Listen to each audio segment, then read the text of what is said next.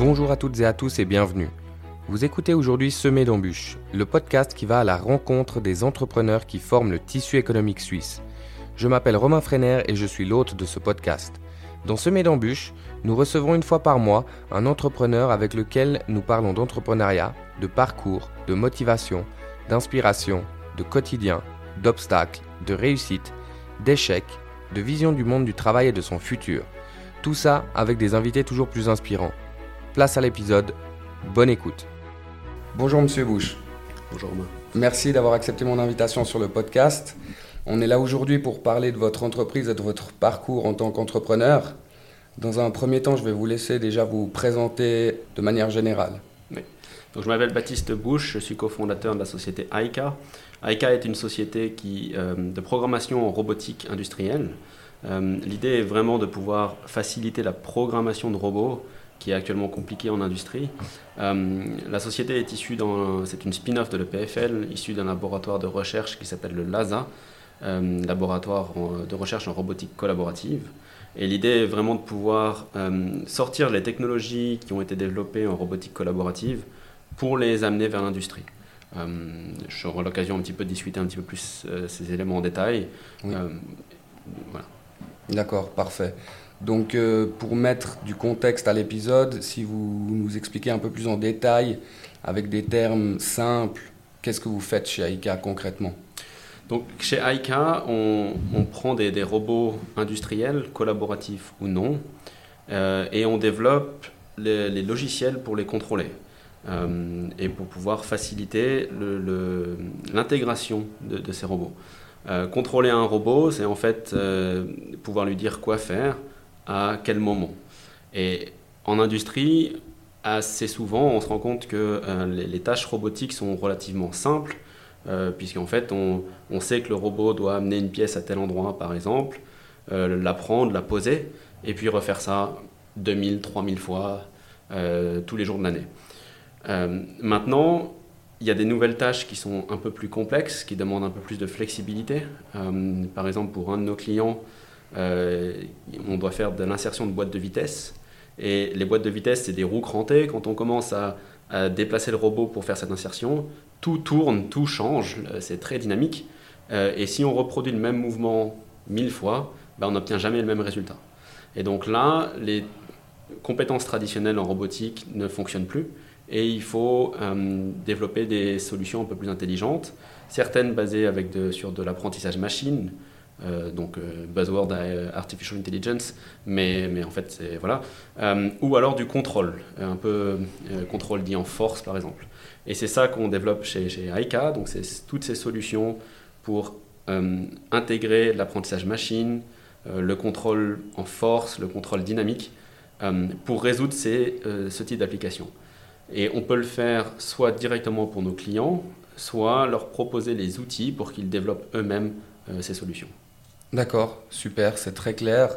Donc euh, pour moi c'est parfait, on a, les, on a de bonnes bases pour maintenant se pencher plus sur votre parcours. Mhm.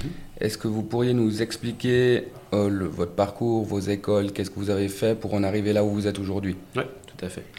Euh, donc je suis français, j'ai fait mon lycée en France, mes études en France, et j'ai intégré à la suite de mon lycée une école d'ingénieur en informatique qui s'appelle l'EISTI, enfin qui s'appelait, puisque maintenant le, nouveau nom c'est CY Tech, euh, qui est vraiment donc euh, l'ingénierie en informatique et programmation pure. en revanche, je m'intéressais beaucoup à la robotique. qui n'est pas du tout étudiée dans, mon école, non, c'était pas du tout, ça n'était pas du tout partie des, du programme. D'accord. mais ça m'intéressait moi-même de, de, pouvoir faire ça. Euh, j'ai fait un, stage euh, à la Direction générale de l'armement euh, en France, à Bourges, dans, le, service robotique de la DGA, où j'ai eu l'occasion donc de découvrir de nombreuses technologies robotiques, les outils de programmation de robots. et par la suite, j'ai donc fait un master en deux ans qui est un master européen, donc c'est un programme, ce qu'on appelle un programme Erasmus. Mhm. Donc l'idée, c'est de, de, visiter plusieurs universités qui font un programme commun et là, c'était l'Erasmus Emaro, qui donc est sur de la robotique, véritablement, programmation robotique, développement de technologies robotiques. et j'ai fait donc ce, parcours-là en, en, Pologne, Polytechnique Varsovie, et à Centrale Nantes. Euh, et par la suite, après, j'ai décidé de continuer dans la recherche en robotique, euh, en particulier en ce qu'on appelle robotique collaborative.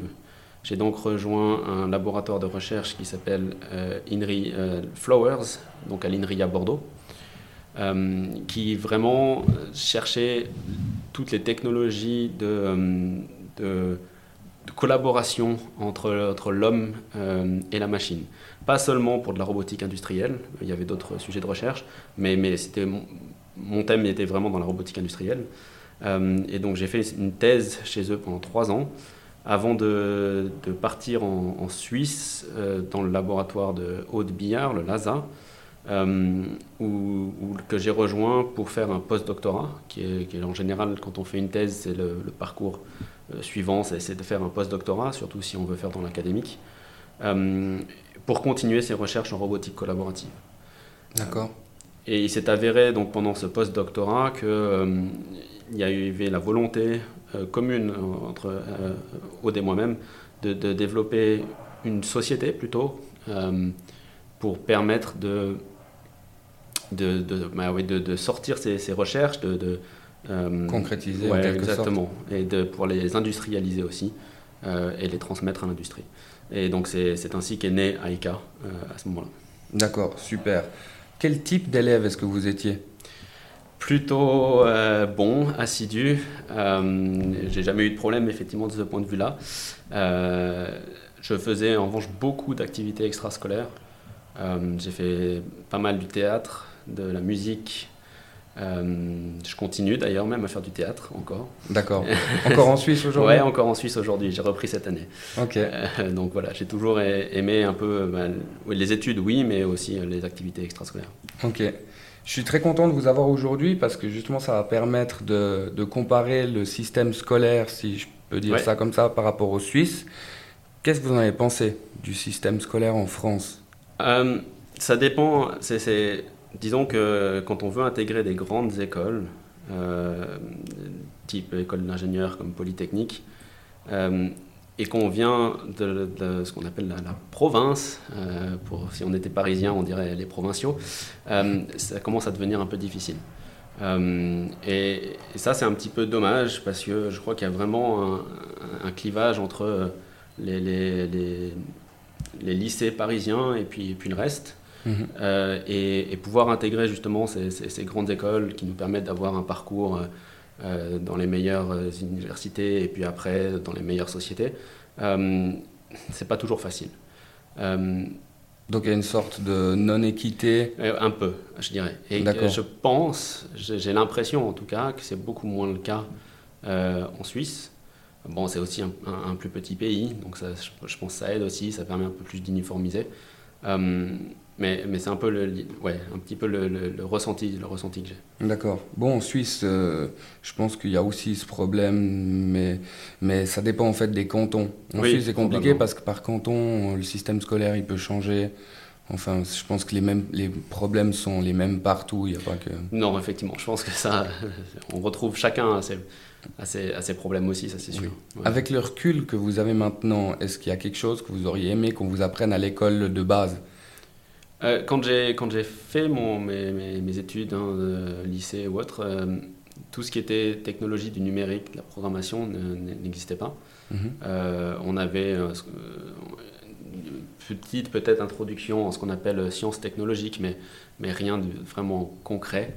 et je trouve ça maintenant intéressant de voir justement, j'ai eu l'occasion de participer à des, à des programmes de, de recherche aussi pédagogiques pour le, le développement de de l'apprentissage dans les, dans les collèges-lycées, enfin, donc, euh, ce qu'on appelle collège-lycée en, France, c'est gymnase hein, euh, en Suisse, euh, pour justement l'apprentissage de la programmation, l'apprentissage des technologies du numérique, voire même de la robotique.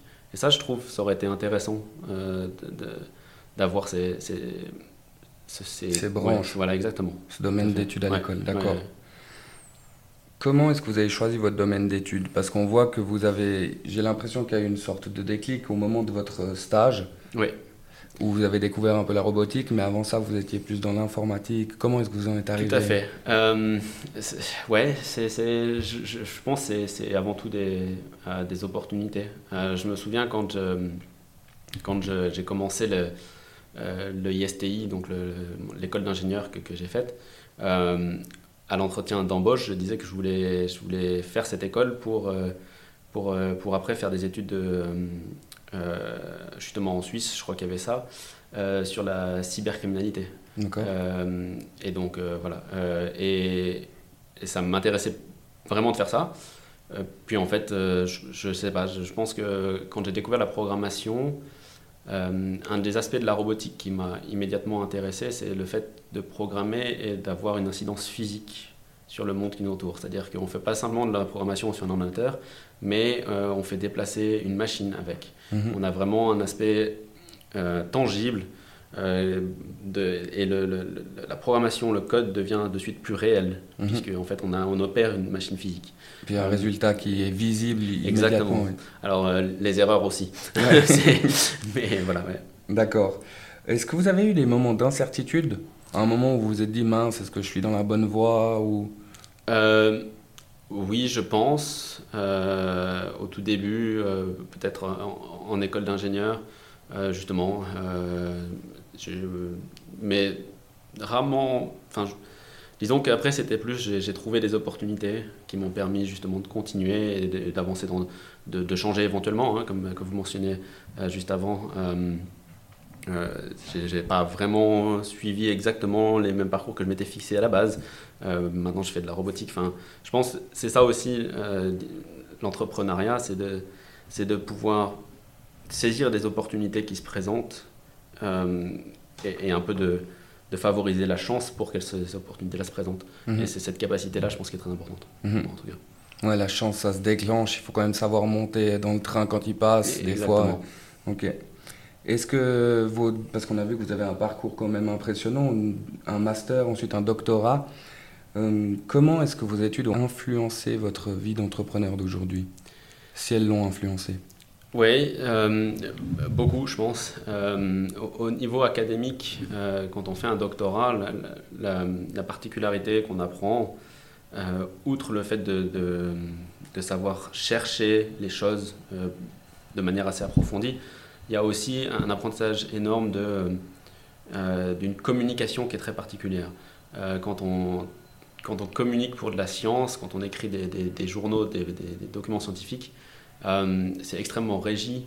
on a ce qu'on appelle du, peer review, donc c'est d'autres personnes, d'autres chercheurs qui viennent approuver ce qu'on écrit, éventuellement demander des modifications. Donc ça nous, ça nous façonne à, écrire d'une certaine manière, à communiquer aussi d'une certaine manière. Euh, en bien ou en mal, je dirais. Parce qu'en en fait, on a tendance du coup à communiquer de, manière très scientifique. Euh, et, et c'est vrai que euh, dans, enfin, dans l'industrie, des fois, enfin, on a tendance à être vraiment très technique, justement, à rentrer énormément dans les détails, dans le technique. Or, en tant qu'entrepreneur, surtout dans une start-up où, où il faut faire un peu tous les rôles, on se retrouve parfois à faire de la vente. Euh, et si jamais euh, je rentre trop dans les détails techniques en termes de vente, je, je, risque fortement de perdre mes clients, c'est sûr. Mhm. Oui, ils vont pas euh, comprendre clairement ce que vous voulez dire. Exactement. Et donc, il y, a à la fois, je dirais, l'apprentissage de cette facilité de communication, mais qui peut être détrimental pour certaines, facettes, facettes ouais, du, travail. et puis aussi, je dirais, euh, typiquement, hein, pour un doctorat, on nous apprend aussi à être très pointilleux, donc un peu une espèce de perfectionnisme qui, qui, est, qui est détrimental pour, le, pour, pour une start-up. Euh, on ne peut pas se permettre d'être vraiment perfectionniste et de tout faire, euh, parce que sinon, il n'y a plus assez d'heures dans, le, dans la journée. Mhm. donc, je dirais que c'est un peu une. ouais, voilà, c'est. On entend beaucoup de gens qui disent oui euh, si vous voulez devenir entrepreneur, faites pas d'études, euh, enfin quittez, votre, quittez votre, vos études et juste lancez-vous dans votre boîte. Je pense qu'il y a un peu cette raison-là qui est de dire, ben voilà, euh, c'est justement pour éviter d'être trop perfectionniste ou d'être trop euh, et, de pouvoir juste entreprendre, c'est-à-dire c'est se lancer. Mhm. Maintenant, je pense quand même que euh, au niveau, enfin, en tout cas, mes études dans mon domaine m'ont énormément aidé. Euh, sans, sans, ces études-là, je ne serais pas là où je suis actuellement, c'est sûr. D'accord. Donc, on, on, est bien là sur les études. J'ai encore une question qui me vient à propos des, pas forcément des études, mais de votre parcours. On va passer gentiment sur le parcours entrepreneurial. Vous disiez que vous étiez en français à la base et vous êtes venu en Suisse justement, c'est un plus grand pays, la France, au niveau technologie, je pense que vous devez être aussi bien avancé. Pourquoi avoir choisi la Suisse? C'est la première question qui me vient comme ça pour vous. Euh, c'est encore lié euh, aux, études, euh, d'une certaine manière. C'est-à-dire, comme je l'ai mentionné un tout petit peu, mais quand on fait un doctorat, si on veut continuer nos recherches dans l'académique, il est nécessaire de passer par ce qu'on appelle un post-doctorat. Euh, et c'est des contrats courts qui peuvent être renouvelés. Euh, et en général, pour faire de l'académique, pour devenir professeur, ben, on doit en enchaîner plusieurs. Et la subtilité, c'est que une, carrière internationale est extrêmement bien vue. C'est-à-dire qu'en tant que chercheur français, j'aurais pu faire un post-doctorat en France, mais euh, ça veut dire que j'aurais eu du mal après à, à continuer mes recherches en tant que professeur. Donc euh, c'était beaucoup plus simple euh, de, de, m'expatrier, entre guillemets, pendant quelques années, euh, trouver un postdoctorat à l'étranger quelque part, et revenir éventuellement après pour faire ce qu'on appelle une tenure track, donc pour devenir professeur dans une université française éventuellement. D'accord. Pourquoi la Suisse spécialement? Parce que du coup, au final, j'aurais pu aller un peu n'importe où. Il y a deux raisons. La, la, première, c'est que le laboratoire euh, du, LASA correspondait exactement aux, recherches que, j'avais menées durant ma thèse. Donc ça a été vraiment un, match presque parfait. Euh, c'est pour ça que j'ai été d'ailleurs pris pour ce post-doctorat. Je pense que ça c'est clair. Et la seconde raison, c'est que euh, j'étais déjà marié à la suite de, donc de, mon, enfin, de mon, de mon doctorat. Euh, et ma femme, en tant que médecin, ne pouvait pas non plus euh, partir n'importe où. D'accord. Euh, certains pays ne reconnaissaient pas forcément ses études, comme elles ne les avaient pas tout à fait finies non plus. Et, et, donc la Suisse, ici, il y avait vraiment cette facilité pour elle de pouvoir continuer son cursus et ses études. Et donc c'était du coup le match parfait. Mhm. Pour vous et pour tout le reste. Exactement. D'accord. Euh, comment se passe une journée type dans votre entreprise? C'est quoi votre. Euh, s'il si y en a une? Je crois qu'il n'y a pas vraiment de journée type. Euh, Parce que vous disiez avant justement que vous faisiez un peu tout. J'imagine la compta, le commercial. En, tant que, en tant que fondateur de start-up, c'est clair qu'on se retrouve à faire ça. Plus l'équipe grandit, plus les tâches se, distribuent et, donc chacun a, plus ou moins ses spécificités. Mais euh, ouais, en tant que CEO fondateur, on se retrouve à faire un petit peu ben, là où il y a besoin. Beaucoup de, communication maintenant, euh, discussion avec des, clients, discussion avec des euh, fournisseurs, marketing, etc. ça, je pense que c'est le plus important actuellement. C'est vraiment pouvoir faire cette rencontre entre la société et, et l'extérieur, que ce soit les clients ou les gens qui s'intéressent à notre société, ou aussi, euh, bien sûr, les investisseurs, euh, puisque euh, en tant que société deep tech, on a besoin toujours de financement externe pour se lancer. Mhm. je pense que c'est extrêmement difficile. J'aurais eu du mal à voir comment pouvoir faire ce qu'on appelle bootstrapper sa société. C'est-à-dire vraiment le, faire sans investissement juste avec les clients, simplement parce que le développement initial est beaucoup trop important. Euh, donc une grosse partie a été aussi euh, dans la recherche de financement et donc discussion avec les investisseurs. Ça, ça fait partie aussi de mon, quotidien. D'accord. Donc euh, la journée type, on, on résumé, il n'y a pas de journée type, ça dépend au jour le jour. Exactement, ça dépend vraiment du programme. D'accord. J'ai un peu la même question que pour le parcours scolaire avant. Est-ce que vous avez eu des obstacles dans le lancement de votre, de votre entreprise? Est-ce qu'il y a des choses où vous vous êtes dit, limite, vous avez failli abandonner ou, ou ou c'est linéaire et puis tout se passe comme sur des roulettes? Non, non, euh, clairement, effectivement, ça c'est, je, pense, je pense pas qu'il y a une seule société qui peut dire oui, oui, tout s'est très bien passé. non, il y a eu vraiment des, moments très difficiles où, où il était extrêmement incertain de savoir si on pouvait continuer. puisque on, donc on a levé un tour de financement en février mais on, avait commencé les discussions à peu près en, juin de l'année 2022. Mhm. Euh, et à l'origine, on espérait pouvoir fermer ce tour vers septembre-octobre. Donc euh, déjà, on a pris 4-5 mois, de retard pour le tour de financement. Euh, ce qui s'est expliqué parce que le tour est plus grand, parce qu'on avait plus d'investisseurs que ce qu'on avait prévu au début, donc c'est toujours intéressant, mais que les négociations ont été extrêmement difficiles. Ce qui a retardé tout le tour. Et, là, ben, on se pose la question de savoir comment est-ce qu'on peut tenir autant. Euh, ok, ben, il y, y, a des salaires à payer aussi. et puis, et puis qu'est-ce qui se passe si on ne peut plus les payer, tout simplement, s'il n'y a plus d'argent mhm. On sait qu'il va arriver, a priori, mais c'est toujours pas signé non plus. Est-ce qu'il faut commencer à aller voir le juge pour en parler? Est-ce que, enfin, il y a toutes ces questions-là mhm. qu'on se pose. Et je pense que ça, c'est le quotidien d'une vraiment d'une start-up dans ces dans, ses, débuts. Dans ses débuts, euh, tout à fait. Euh, et qui a toujours un petit peu cette, euh, cette, tension entre savoir est-ce que je vais continuer ou est-ce qu'il faut que j'arrête demain. Mmh, d'accord. Du coup, et ça, ça a été votre plus gros obstacle, c'est plutôt pour, en termes de, finances en, termes de finances, parce que aussi, effectivement, hein, comme je disais, comme on est une deep tech, ben, au tout début, on n'a pas suffisamment de clients pour pouvoir se financer nous-mêmes. Mmh. et même aujourd'hui, je pense euh, trouver les, les, clients, c'est pas forcément facile non plus. Mhm. Euh, alors on a maintenant on a notre premier vraiment gros client avec qui on part en production, euh, donc les ce qu'on appelle les use cases, hein, donc les, enfin, comment cas d'utilisation. Ouais, les cas d'utilisation commencent à, à, vraiment venir presque tous les jours, mais, mais ça aussi, ça reste un petit peu des, des, je dirais pas forcément des obstacles, mais, mais, mais des, des challenges un tout petit peu, ouais. D'accord, ouais. J'aime beaucoup le mot challenge à la place d'obstacle. Oui, ça c'est clairement. euh, à l'inverse, on a parlé maintenant de vos, des soucis que vous avez eus. Est-ce que vous avez un accomplissement duquel vous êtes fier? Vous vous êtes dit, ah ouais, là j'ai passé la, la, montagne, je peux, je peux voir venir un bout je, je, pense, oui. Je crois que mon, mon équipe, euh, est, alors c'est même bon, tout récent. Il y a eu évidemment le tour de financement. Je pense que ça, c'était quand même une, une, vraie milestone hein, euh, importante. Euh, pouvoir dire, bah voilà, on a on a levé un, tour seed. Euh, donc maintenant, on peut vraiment se développer, on peut vraiment considérer que la société, elle existe et elle a suffisamment d'argent pour, pour un peu euh, souffler et se développer. Ça, c'est un, des premiers, un des premiers accomplissements.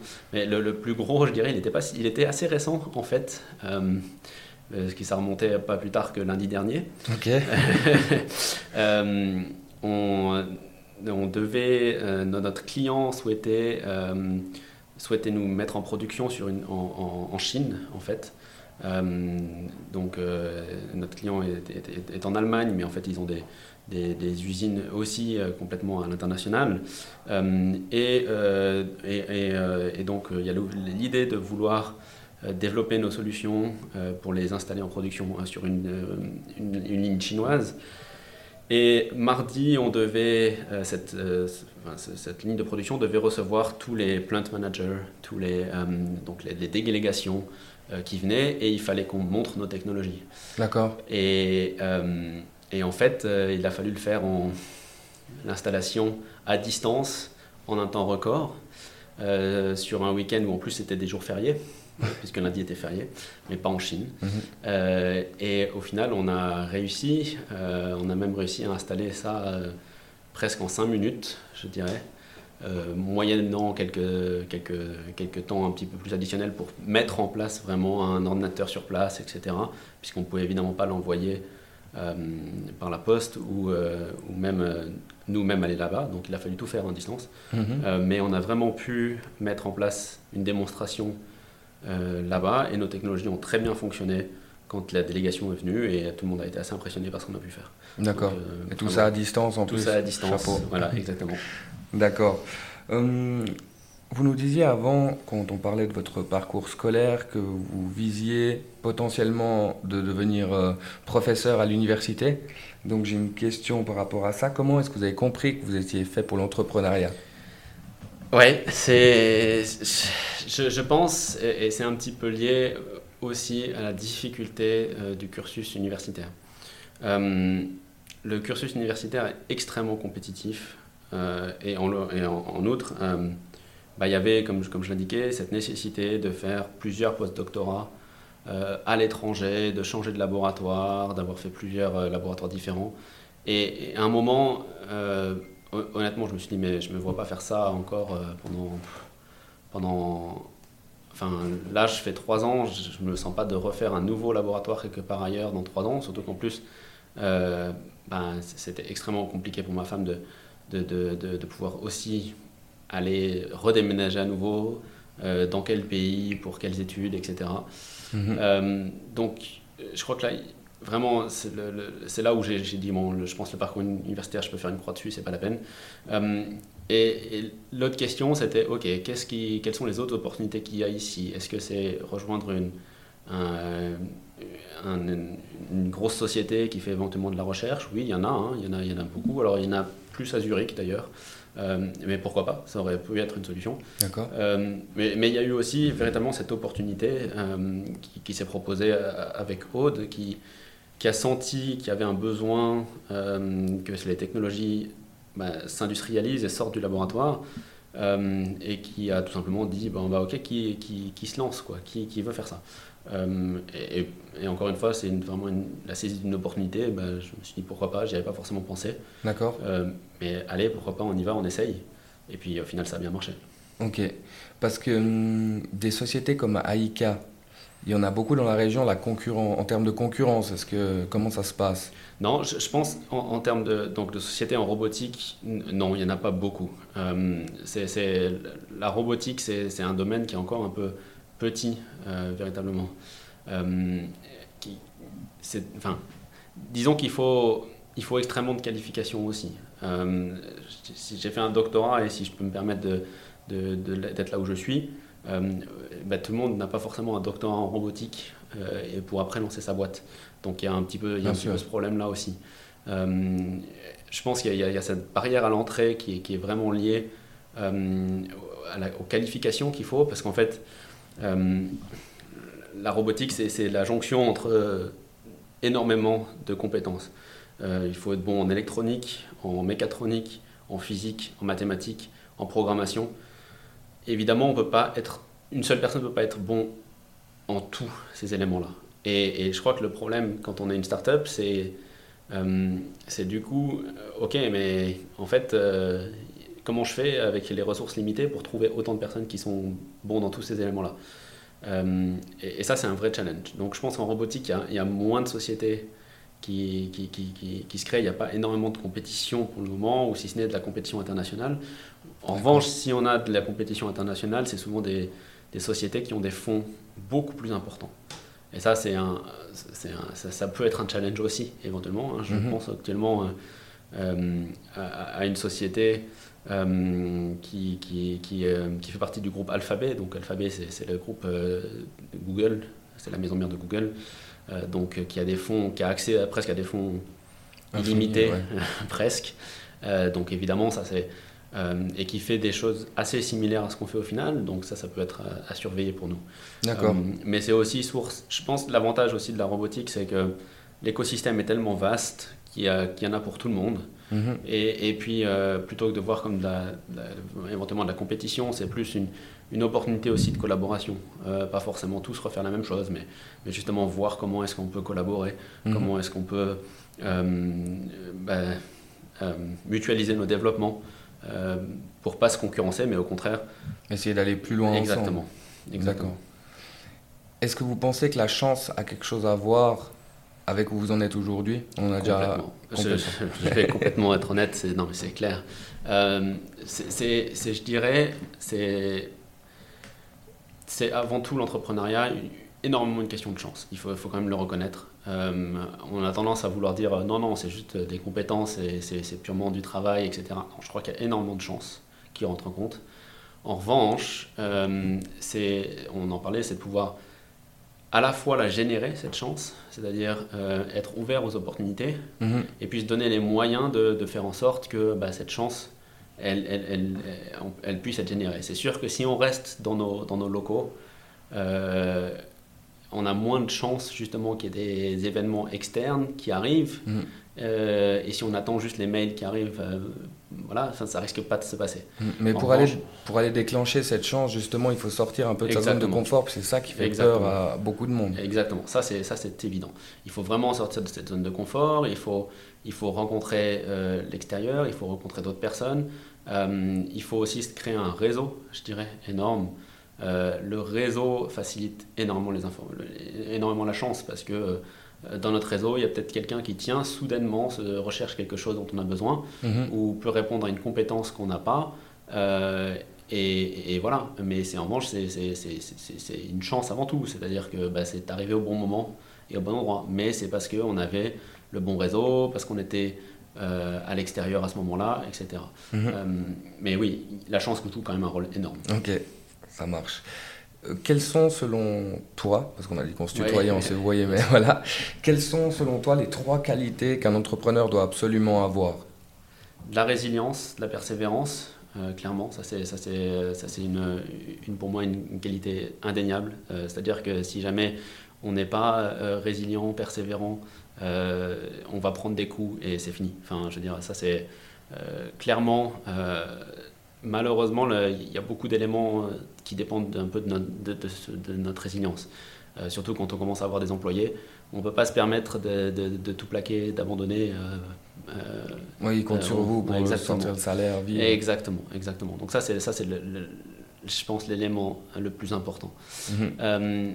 le second élément, c'est l'assiduité aussi. C'est-à-dire que ben, il faut être là, il faut il faut il faut se donner il faut se donner les moyens. Euh, encore une fois, hein, parce qu'on a, aussi d'autres gens qui comptent sur nous mhm. euh, pour ça. Donc ça, je pense, c'est extrêmement important aussi. L'assiduité, vraiment, euh, pour moi, c'est très important. Et le dernier, je dirais, ce serait l'honnêteté. l'honnêteté de reconnaître que bah, on n'est pas forcément le meilleur dans tous les domaines, ça c'est clair, qu'il y a des gens qui sont bien meilleurs que nous. Et, donc euh, honnêteté, humilité, hein, ça, pour moi ça va un peu ensemble. Mais aussi euh, honnêteté parce que si on commence, et ça on le voit hein, malheureusement, il y a beaucoup d'entrepreneurs euh, qui, dernièrement il y a eu des, des affaires avec les, Forbes Under 30, je pense qu'on l'a vu un petit peu, tous ces entrepreneurs américains qui n'étaient pas du tout honnêtes et qui en fait ont essayé de euh, de, de, biaiser les résultats. Le, voilà, biaiser le système pour pouvoir euh, gagner beaucoup de financement. Et puis au final, il y avait un petit peu cette mentalité, hein, aux États-Unis en particulier, du fake it till you make it, mhm. euh, qui, qui, je pense, est, est, pas du tout la bonne approche. et, je crois que être honnête est pour moi extrêmement important parce que si on est honnête avec nos clients, ok, on, on vient de commencer, notre, notre produit il n'est pas parfait. Euh, mais voilà où on voudrait l'amener. Je pense que euh, les gens le comprennent beaucoup et il y a du coup une forme de respect qui se fait. Mhm. Euh, alors oui, peut-être on va pas engranger des millions d'investisseurs, ça c'est si on est trop honnête, c'est peut-être peut un peu le cas. Mais à la fois quand même, je pense que ça, ça, ça aide vraiment dans les discussions, que ce soit avec les clients, avec les investisseurs, si on est vraiment honnête euh, et qu'on est prêt à reconnaître ses erreurs aussi. Mmh. puis ça vous apporte aussi une certaine euh, sérénité parce que vous pouvez dormir sur vos deux oreilles. Exactement, ça aussi, oui. Comment est-ce qu'on gère, qu'on est patron d'une entreprise, euh, la vie de famille à côté de... ça, c'est effectivement pas forcément la, facilité, je dirais, parce qu'effectivement, hein, une entreprise, il y a des heures, des fois on ne compte pas, clairement je dirais qu'il faut être, euh, il faut, faut, être flexible.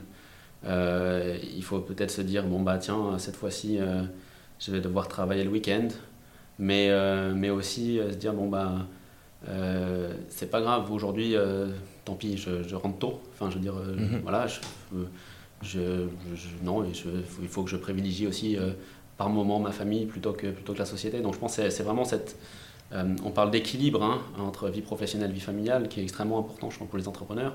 Extrêmement difficile, c'est sûr, euh, parce qu'on demande beaucoup d'un entrepreneur. Mhm. Euh, et, donc ça, c'est, ça se vit au jour le jour. Mhm. le, compagnon ou la compagne est importante. Exactement. Dans, dans ce rôle-là aussi, parce que si, enfin pour le soutien, je veux dire. Exactement. Il faut, ça c'est ça c'est clair. et donc il faut vraiment le le, ouais, ça se travaille au jour le jour. Et puis il y a des moments où il y a des frustrations, il y a d'autres moments où au contraire ça va, ça se passe bien, et puis mhm. on avance comme ça. Ok, parfait. Est-ce que vous avez une routine hors boulot, une routine plutôt bien-être qui vous permet justement d'être après à 100% au, boulot? Vous nous parliez du théâtre plutôt Ouais, j'en fais. Alors euh, ça c'est vrai. Euh, bon, c'est une fois par semaine du coup, mais ça permet un petit peu aussi de décompresser. Je pense que c'est important de, de, pouvoir aussi avoir des, temps morts, d'avoir des, des temps autres. Euh, après, routine, euh, je ne suis, pas, je suis pas vraiment de, ce genre de... Euh, enfin, je ne vais pas vous mentir en disant oui, je me lève à 5h du matin et je fais du sport jusqu'à 6h. Non, ce n'est pas, pas, du tout le cas. après, j'ai un enfant de 2 ans, donc si je me lève à 6h du matin, il y a, peut-être des raisons aussi, mais ce n'est pas, pas forcément pour faire du sport. mais, mais voilà, je, mais je pense qu'il c'est important à certains moments de pouvoir déconnecter. Euh, et c'est pas facile hein, quand, on est, quand on est justement entrepreneur parce qu'on euh, bah, se dit non, non, mais si je me déconnecte, euh, la boîte elle va jamais tourner sans moi. Il y a, un peu cette peur là, je dirais. Hein, mmh. de, mais on n'est on est jamais 100% indispensable. Même si des fois on râle quand on réallume par exemple le téléphone et qu'on voit qu'on a une boîte mail remplie qui nous attend et qu'il va falloir dépiler. Mais bon, je pense que c'est important aussi de pouvoir déconnecter de temps en temps. Mmh. J'ai noté quelques questions encore par rapport à votre société, par rapport à la robotique en général, puisque j'ai de la, chance de vous recevoir aujourd'hui. Dans quel domaine est-ce qu'on peut utiliser de la robotique aujourd'hui? Il y a des domaines où, où, une personne comme moi, qui ne connaît pas grand-chose à la robotique, où on se poserait même pas la question de savoir si ça existe ou pas dans ce domaine-là, par exemple? Je pense que euh, de plus en plus, on va pouvoir utiliser la robotique un peu partout, mais on n'est encore pas au niveau de, que n'importe qui puisse l'utiliser euh, chez lui pour, pour, des tâches concrètes. Euh, aujourd'hui, au niveau social, euh, robotique sociale, il y a encore il y a des robots qui commencent à arriver, mais ils font des tâches très très précises. Ben, on pense aux robots aspirateurs, on pense aux robots de cuisine. on sait, ils sont programmés pour faire ça et ils le font très bien idéalement, en robotique sociale, on aimerait bien avoir le robot un peu générique qui est capable de faire quasiment tout, mhm. euh, y compris ce que nous, on ne veut pas faire surtout. Mhm. Hein, voilà. Donc un robot qui serait similaire à l'être humain et qui ferait la vaisselle. Par exemple. par exemple. Mais ça, on en est encore extrêmement loin. Euh, parce que c'est très complexe. L'environnement l'environnement à la maison est, est extrêmement complexe. C'est à des années-lumière de l'environnement industriel. Pourquoi est-ce que la robotique industrielle fonctionne plutôt bien actuellement? Parce qu'en robotique industrielle, euh, tout est standardisé. On sait exactement ce qui va se passer.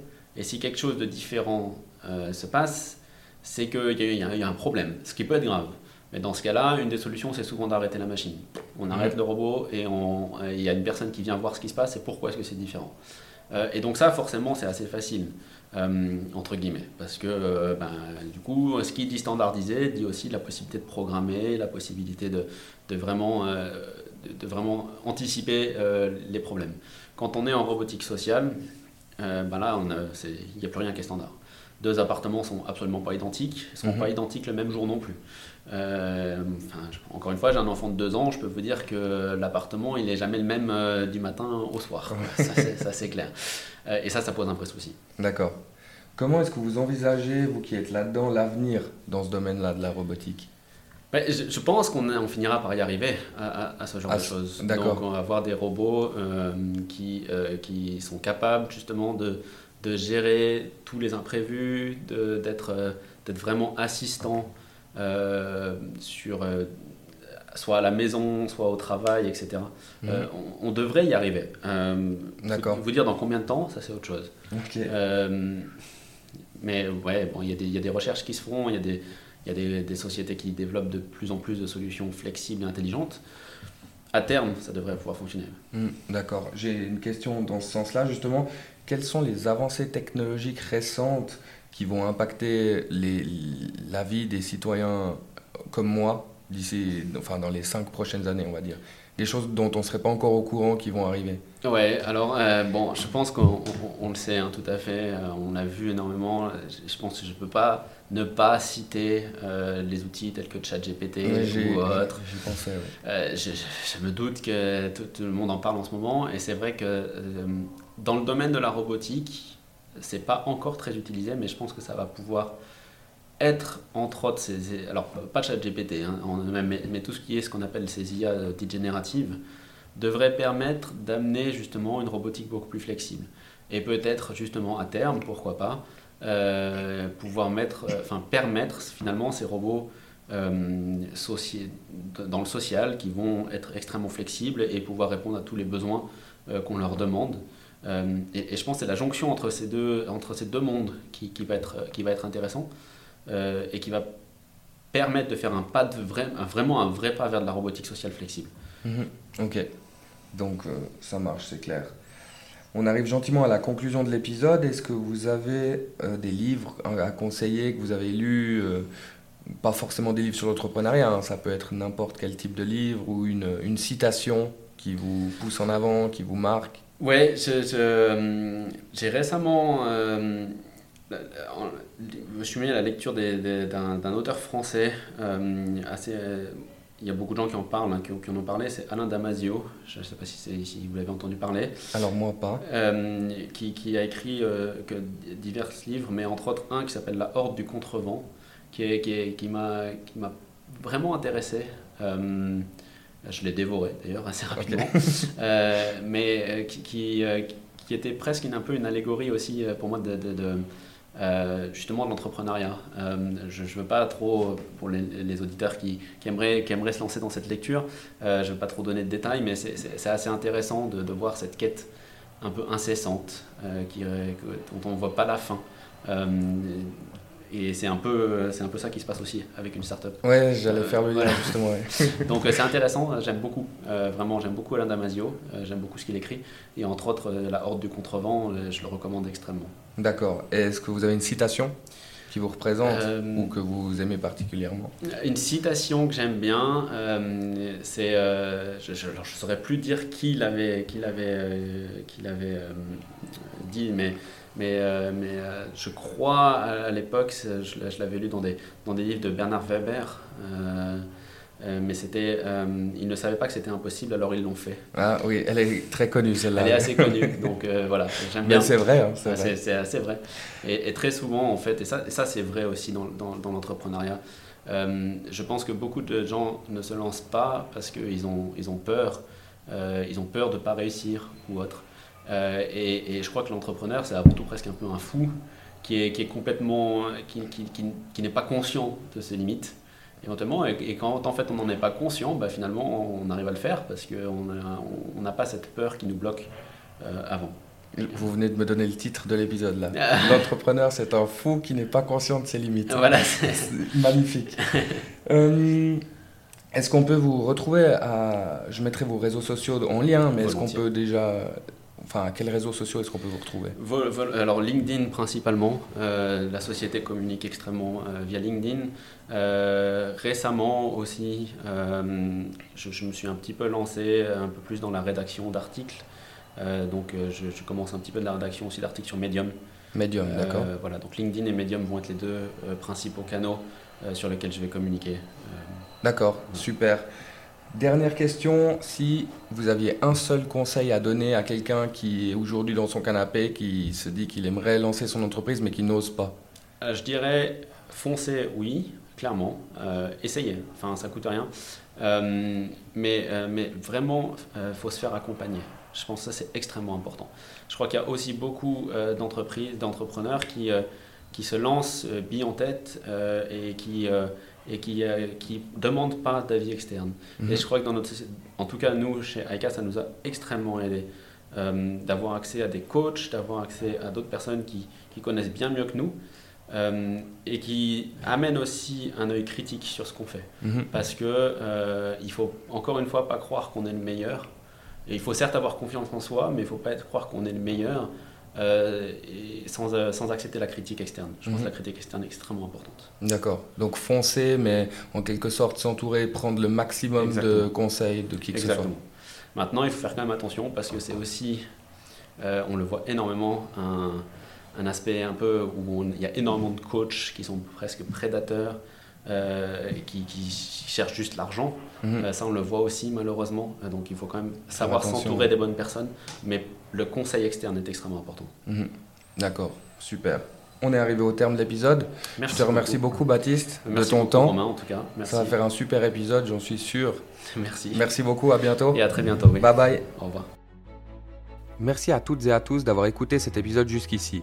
Si vous êtes encore là, c'est sûrement que vous avez apprécié le podcast Semé d'embûches.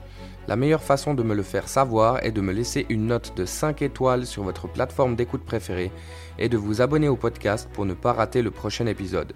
En attendant celui-ci, vous pouvez me rejoindre sur les réseaux sociaux où vous aurez accès aux coulisses de la création de Semé d'embûches. A très bientôt. Bye bye